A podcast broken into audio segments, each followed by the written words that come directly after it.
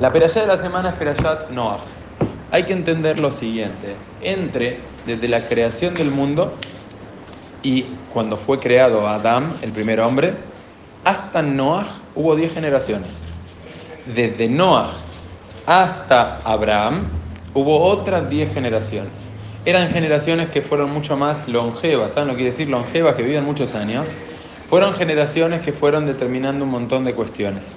Ahora, es interesante leer cómo comienza la perashá. Voy a leer de adentro, ¿está bien?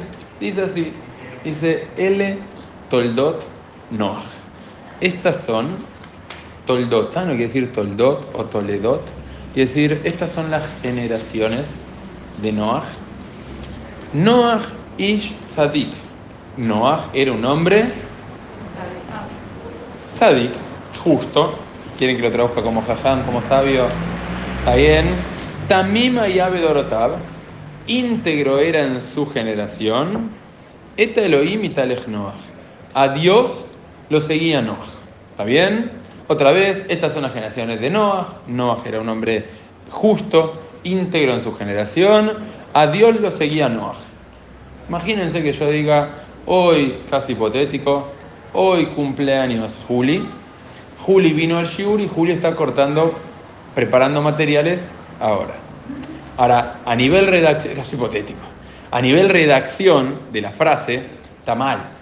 Uno dice, Juli, cumpleaños, vino al Shiur y está cortando papeles. No, Juli, Juli, Juli. ¿Para qué? O sea, la repetición o la redundancia del nombre no está bien, no es correcta. Entonces, justamente el Midrash pregunta sobre este tema. Dice, ¿para qué me repite 18 veces, o mejor dicho, 3 veces, la palabra Noah? Que me diga Noah era un hombre justo, era un hombre tzadik, íntegro en su generación, él seguía los caminos de Dios. ¿Para qué todo esto? Dice el Midrash que se llama un Midrash, se llama Midrash Tanjuma. El Midrash, como muchas veces explicamos, no es literal. Está bien, el Midrash me trae mensajes, el Midrash me trae explicaciones. El Midrash me dice cosas que tengo que lograr interpretar, tengo que lograr sacar. Entonces, viene el Midrash Tanjuma y me dice lo siguiente, me dice, ¿saben qué? Existieron tres Noah a lo largo de la vida de Noah. ¿Qué quiere decir estos tres Noah que existieron? Tenías un Noah que era el Noah prediluvio la sociedad vivía, funcionaba, avanzaba. Había gente que no actuaba muy bien, que digamos, que era corrupta, pero no corrupta como lamentablemente estamos acostumbrados en algunos aspectos, algunas personas, sino que la sociedad estaba completamente corrompida en su esencia. Está escrito a tal punto que el hombre era tan pero tan corrupto, tan pero tan pervertido, que incluso dicen, mirá, ya habían corrompido la naturaleza, como que ni siquiera el animal estaba con su propia especie. Como que, no sé, casi hipotético, un elefante se apareaba con un ratón, como que estaba todo completamente tergiversado. Habían pervertido incluso la naturaleza. Pero esa era, esa era la sociedad en la cual Noah vivía. Era lo que él veía como normal. A nosotros también nos pasa ver como normal un montón de cuestiones. Noah había nacido y crecido en esa sociedad. Después de eso, Noah tiene una orden que recibe. ¿Cuál es la orden que recibe Hashem? Ingresar a la Teba, ingresar al arca. un barco gigante, tipo un crucero de hoy en día, ahí en donde Noah tenía que vivir ahí. Y el diluvio fueron muchos días. ¿Se acuerdan cuando estuvimos encerrados al principio de la pandemia en nuestras casas? Que ya llegó un momento donde estamos caminando por las paredes. Muchos de ustedes todavía no teníamos la relación que tenemos hoy. Yo Shiur en pijama, a las 11 de la noche estábamos Shiur en pijama literal, estábamos ahí dando vueltas. 40 días, 40 noches, viviendo donde había una sola ventanita, donde llovía sin parar, todo el mundo inundado, y él tuvo que acostumbrarse a darle de comer a los animales, a vivir con ellos, a limpiar, a esto. Tuve un lío bárbaro, pero era un fue un periodo en la vida de Noah. No fue el mismo Noah que vivió previo que el que vivió durante. Ahora después de los 40 días del diluvio, después de los días que llevó que el agua baje, Noah sale y de repente en la tierra, la humanidad, había vuelto a florecer, o sea, había vegetación de vuelta, dejó salir, digamos, a todos los animales y tenía una misión que era repoblar la tierra. Entonces, ¿cuál era el tercer Noah que hubo? El Noah post diluvio. El segundo fue el Noah del diluvio, durante esos días en el arca. El tercero fue el Noah del post diluvio. Ahora, es interesante que este comentario y este mensaje, porque Noah se equivoca, Noah comete errores y ahora lo vamos a ver cuando sale del arca, este comentario lo trae un rab que se, llama, se llamaba Rab Simha Basserman. Y sé que en general, está lindo el aire, sé que en general mucha gente se aburre con la historia, pero permítanme explicar. Rab Simha Basserman era hijo de Rabel Hanan Basserman. Y Rabel Hanan Basserman fue el alumno de los alumnos principales del famoso Jafetz Haim. El Jafetz Haim era un gran rab que fallece en el 33 en Europa. Rabel Hanan Basserman sigue como director de la yeshiva de el Jafetz Haim y Rabel Hanan Basserman es llevado a el gueto con sus alumnos, es llevado al campo de concentración con sus alumnos y es llevado a la cámara de gas con sus alumnos. Ese era Rabel Hanan Basserman. Prácticamente todos murieron. Ahora Rab Simcha Basserman era el hijo de Rabel Hanan Basserman. Y Rabel Hanan Bas, Rab Simcha Basserman sobrevive la Shoah, ¿está bien? Sobrevive la guerra y después de estar un tiempo en campo de refugiados se va a los Estados Unidos. Él funda una yeshiva en Los Ángeles y termina su vida en Israel. ¿Y por qué es interesante que todo este comentario lo trae él? Porque él tuvo una vida muy parecida a la que tuvo Noah. Porque Rab Simcha hermano, vivió en Europa. Ahora vivió en la, en la Europa pre-Shoah, pre-Segunda Guerra Mundial. Era una Europa judía.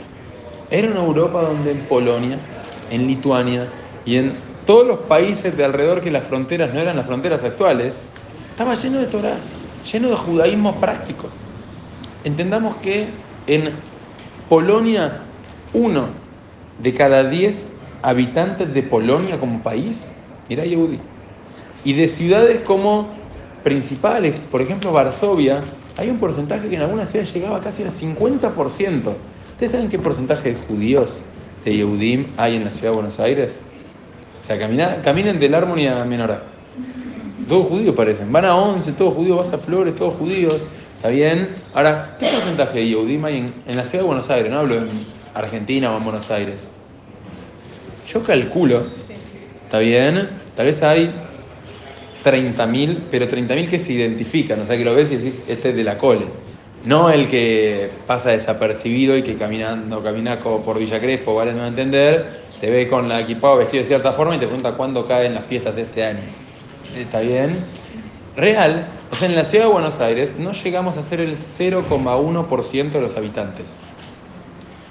En 0,1% de los habitantes, hay 3, 4 millones de personas más o menos en la ciudad de Buenos Aires, menos de 30.000 judíos.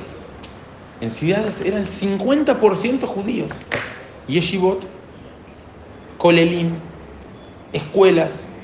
Es como vas a Brooklyn hoy y de repente, wow, decís, te volvés loco, íbamos con con Tati Juli justo este año que tengo por ahí, de repente veías escuela, locales, nombre, esto, en Yiddish eran los carteles, ni siquiera en Ibrit. Ahora, Rab Simcha Basserman creció en ese mundo, donde todo era Torah, todo era mitzvot. De repente vivió la Shoah, infierno. No podemos ni imaginar lo que fue la Shoah. Y de repente a él le tocó no solo ver el amanecer nuevamente, sino a él le tocó ser parte de ese amanecer o renacer de el pueblo judío, donde se volvieron a establecer yeshivot, Torah, vida judía, práctica de lo que nosotros sabemos que es la Keilah, la comunidad. Entonces, viene el Rab Simcha Basserman y él explica que Noah, ¿qué fue lo primero que hace que dice la Torah cuando sale la Teba? ¿Alguna sabe? Noah lo primero que hace es planta una vid. Así dice la Torah. Dice que Noah cuando sale de la Teba plantó una vid cosechó las uvas, preparó vino y se emborrachó. La Torah no me habla mucho de los tiempos, o sea, eso no pasa de un día para el otro. ¿Está bien? Ahora dice que Noah lo primero que hizo cuando salió de la Teba fue plantar una vida, hacer vino y emborracharse. Dice, ¿cómo fue que Noah, qué, qué fue lo que lo llevó a Noah a caer en esa situación? Llegó un momento donde Noah estaba cansado. ¿Qué quería hacer Noah? Ya está, ¿cuánto más? Viví tres momentos de mi vida. Ahora tengo que volver a salir a trabajar. Tengo que volver a repoblar la tierra, tengo que volver a tener familia, tengo que volver a esto, tengo que volver a lo otro. No, en lugar de entender que ahora le tocaba vivir ese tercer momento en su vida, quería hacer lo que se llama el gran sueño americano, quería juntar plata para vivir de rentas, no tener preocupaciones, ya está, que quería descansar. Ahora cuando Noah se da cuenta, así dice el Rab Basserman, se da cuenta que él tenía que empezar de vuelta y volver a trabajar, él eso como que lo ahogó, cayó en un estado en el cual el alcohol fue no la escapatoria, no la salida, fue lo que le ayudó a tapar todo eso que le estaba pasando por dentro. Ahora, ¿qué tiene que ver todo esto con nosotros? Hay un montón para hablar. Nosotros, todos, crecimos y crecemos en un mundo en el cual tenemos absolutamente todo. Todo. No estamos, ni siquiera estamos a veces acostumbrados, en todos nuestros padres abuelos, cuando yo tenía 14 años, yo tenía que ir a trabajar, porque yo tenía y el abuelo, y algunos son los padres, otros son los abuelos, y te cuentan cómo que tenían que ir, y mi papá me cuenta, iba con con la bicicleta y vendía bolsitas porque tenían que llevar a comer a la casa y vendía helados y bla, bla, bla, y, que iban, y nos cuentan historias.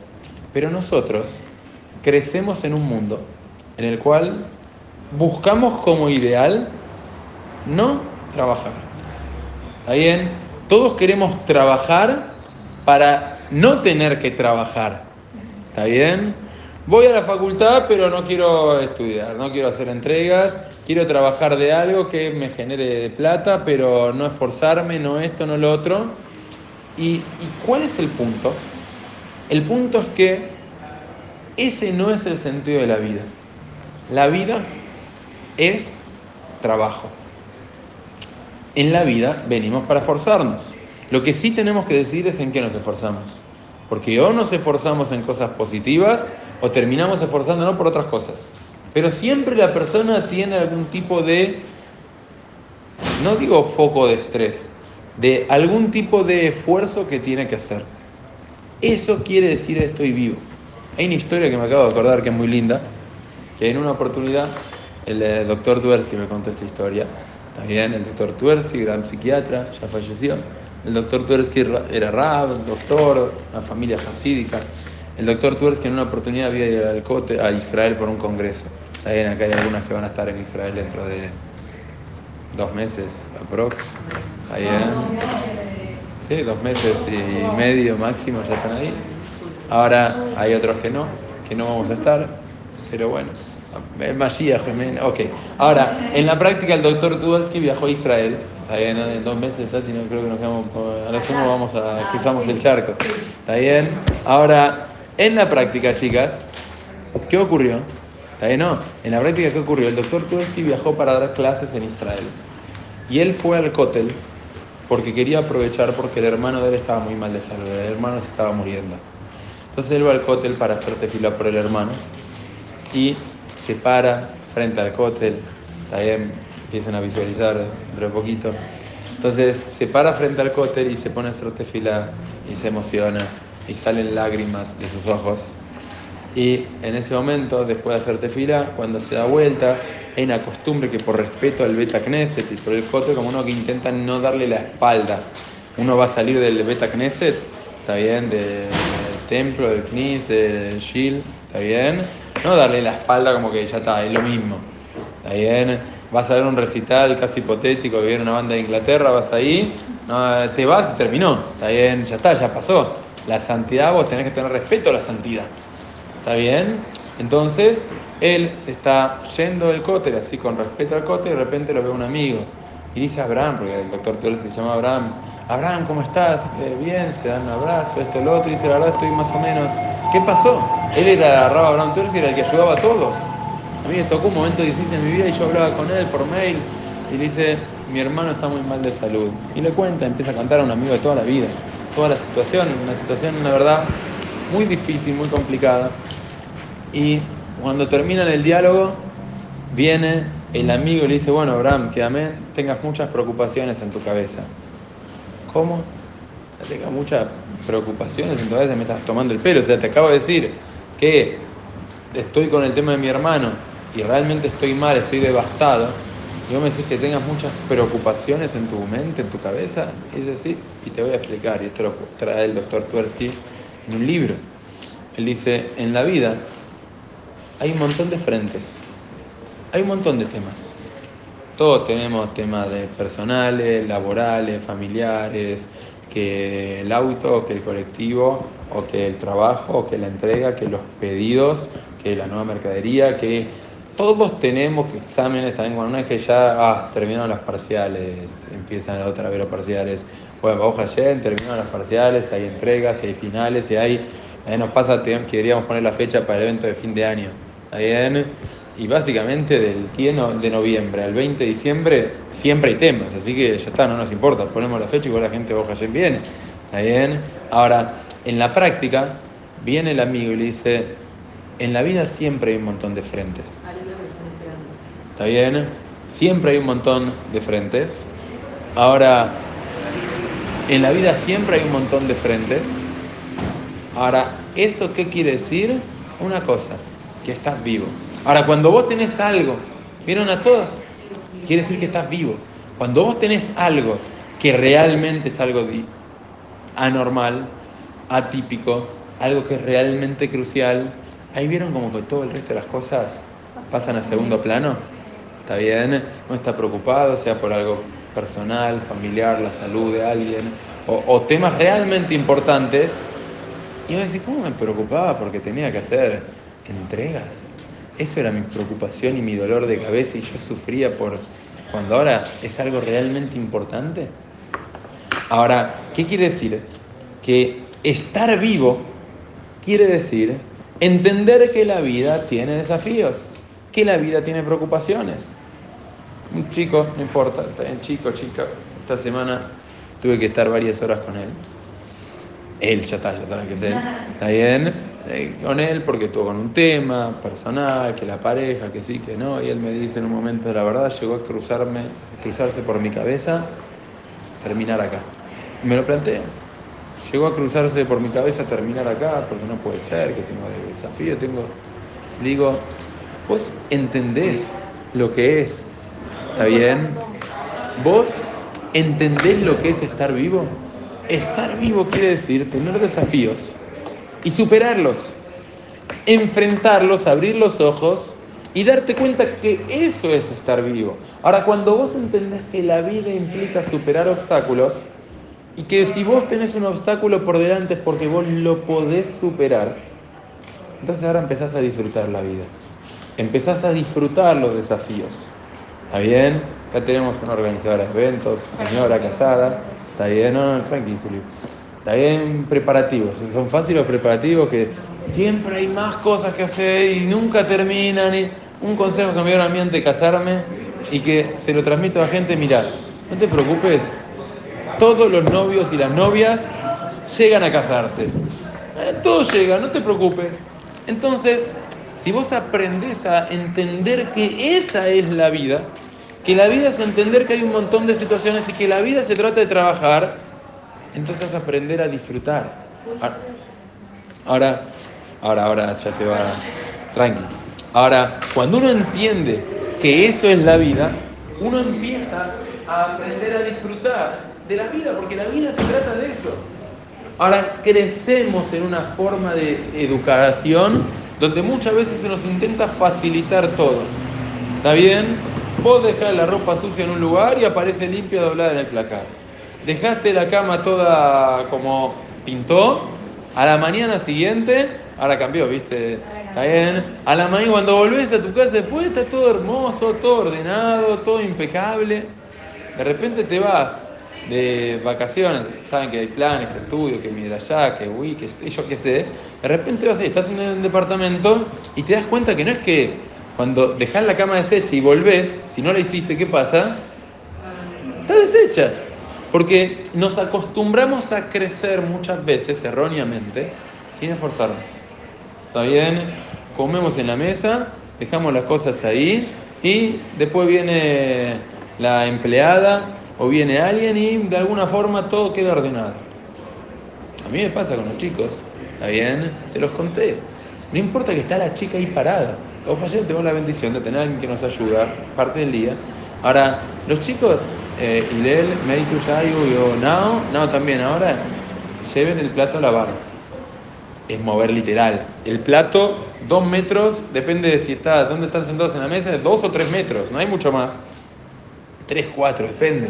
Ahora, está la chica ahí, déjala, no. Hay que entender que la vida se trata de trabajar y hacer las camas. ¿Está bien? Está bien, tampoco los tengo, no se preocupen, ustedes los ven, los chicos son buenos, sanos. Ahora, la vida se trata de entender que hay que trabajar. Vino Noah y no lo pudo hacer. Noah vino. ¿Y qué le pasó a Noah? Noah sale de la teba y cuando se da cuenta que tiene que volver a trabajar, ¿qué es lo que hace Noah?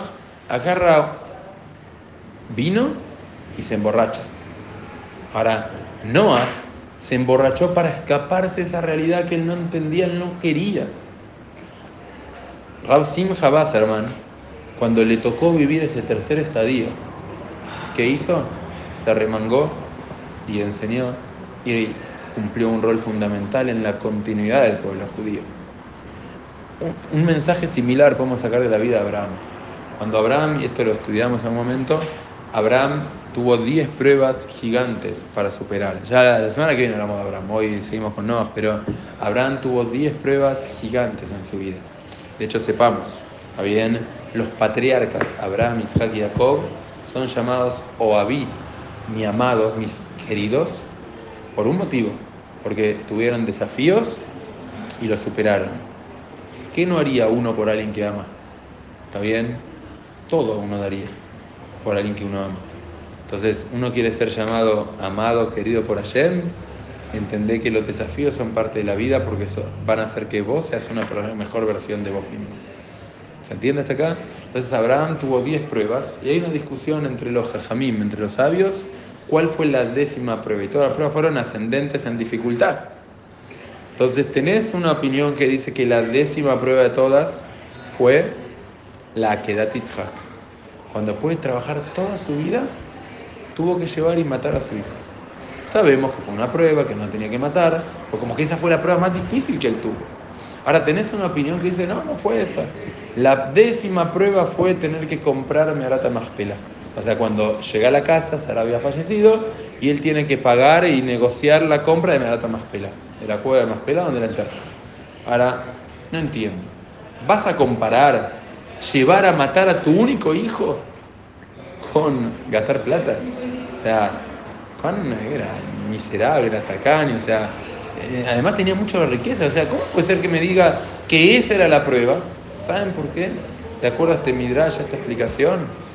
Porque Abraham, después de llegar a ese momento tan difícil y tan crucial en la vida, Abraham lo que quería era estar tranquilo, ya está, retirarse, disfrutar con su esposa y, disfrutar de la vida. Ya está, ya se jubiló, tiene una jubilación, tiene una pensión, yo qué sé qué tiene y disfruta, basta de pedidos, basta de organizar cosas y basta de una, basta de la otra, y de repente llega y tiene que ocuparse de comprar un terreno y negociar y lo intentan estafar. Ahora, ¿qué hace Abraham? ¿Abraham se saca? ¿Abraham se enoja? ¿Abraham se emborracha? ¿Abraham va y se frustra y grita y se queja? No, Abraham fue con Derejeres, con corrección, pagó lo que tenía que pagar e hizo lo que tenía que hacer. Por eso es que Am Israel por eso es que nosotros somos descendientes de Abraham. No somos descendientes, somos descendientes de Noah, pero no como toda la humanidad es descendiente de Noah. Porque tenemos en nuestra esencia la capacidad, la fortaleza de tener en pequeños momentos de la vida, está todo bien, hay grandes desafíos, y hay que seguir el día de mañana. Dentro de nuestra esencia tenemos esa capacidad de Abraham de responder de la manera apropiada a estas situaciones. Y de eso se trata la vida. Cuando yo entiendo que la vida se trata de desafíos, entonces ya no me siento abatido. ¿Está bien? Otra vez, una vez que logré hacer algo y otra vez y otra vez. Me acuerdo un año, habían sido muy difíciles los viajes, ¿está bien? Ahora que volvieron, otra vez este lío y baile de los viajes al exterior, ¿está bien? Donde no te dicen cuándo vas a viajar, acá algunas lo saben, y una vez que te dicen de buena apertura y te pasan dos millones de dólares y yo qué sé, y siempre un año habíamos logrado que fluya. Yo ya estaba en Punta del Este, que estábamos empezando a organizar actividades ahí, y de repente tormenta de nieve en Nueva York, me acuerdo, tormenta de nieve en Nueva York, Ari estaba con el grupo ahí, y de repente hay que reprogramar y otra. Ya estaba, ya estaba, viste, cuando terminó todo, eh, y llegan al aeropuerto, los marijimos llevan a los chicos hasta el aeropuerto, y de repente llegan ahí, por tormenta de nieve, el vuelo se reprograma para mañana de noche. Ahora, claro, eso era jueves de la noche el vuelo. ¿Para cuándo se reprogramó? Viernes de la noche, misma hora. Y los padres empiezan, claro, los padres empiezan a llamar, mandan mensajes por redes, está bien, no puede ser, que, ¿cómo puede ser que Menorá haga esto? Hay tormenta de nieve, está cerrado GFK, JFK está cerrado. Y hablando con uno, y hablando con el abogado, y hablando con una cosa, con la otra. Y decís, ¿qué pasa? Cuando hay desafíos, uno puede bajar los brazos y desesperarse. En las parejas hoy pasa mucho, que como la gente está tan acostumbrada que todo es fácil, todo es lindo, hay desafíos y bueno, ya está, no funcionó, ¿qué voy a hacer? Ahora, si vos entendés que eso es la vida misma, los desafíos, cambia tu visión de la realidad, cambia tu forma de ver las cosas. Tengo un desafío, voy a aprovecharlo. Y de hecho, así está escrito, no hace falta tomarlo literal, pero como que Allen decreta cuánto esfuerzo la persona va a tener que hacer a lo largo del año. ¿Cuánto esfuerzo va a tener que hacer ¿Cuántas lágrimas va a tener que derramar? Y entre otras cosas. Ahora, ¿qué pasa si uno decide, por ejemplo, invertir esas lágrimas en llorar en Tisha B'Av, el día de duelo, porque no tenemos Beit HaMikdash y porque las cosas no son ideales? Y bueno, no quedaron más lágrimas para otra cosa. ¿Qué pasa si yo decido invertir mi esfuerzo y mi dolor de cabeza en ayudar al otro? Entonces, bueno, esa es la dosis de esfuerzo que yo tenía que hacer. Obviamente que nunca tenemos la verdad absoluta. ¿Por qué me pasó esta cosa si yo me esforcé mucho en hacer? Baruch Hashem, te esforzaste mucho en hacer por el otro y te preocupaste en ayudar y te preocupaste en... ¿Está bien? Porque si no, imagínate el, esfuerzo que hubieses tenido pendiente. Pero no tomen eso tan literal, tomen un modo filosófico y conceptual. Uno decide en qué invertir el esfuerzo en la vida. O lo decido en invertir en crecimiento, en dedicación, en ayudar, en esforzarme para ser mejor cada día, o decido dejarlo al azar. Y al azar ese esfuerzo puede invertirse en cualquier otra cosa. Para cerrar, también tenemos, y por qué dije que esto es todo muy, muy interesante, este comentario que trae Rav Simcha Basserman en todo lo que fuimos hablando, porque Rav Simcha Basserman estuvo justamente en el vivió las mismas situaciones que Noah había vivido, pero él decidió actuar distinto. Él no decidió decir, basta, quiero retirarme, quiero... Él decidió, ¿está bien? Construir y aprovechar ese desafío que tenía en la vida y transformarlo en una oportunidad. Y gracias a personas como él, es que Am Israel, el pueblo judío, es lo que es, a pesar de haber vivido una Shoah. ¿Se entendió, señoritas? Señoras. Sí.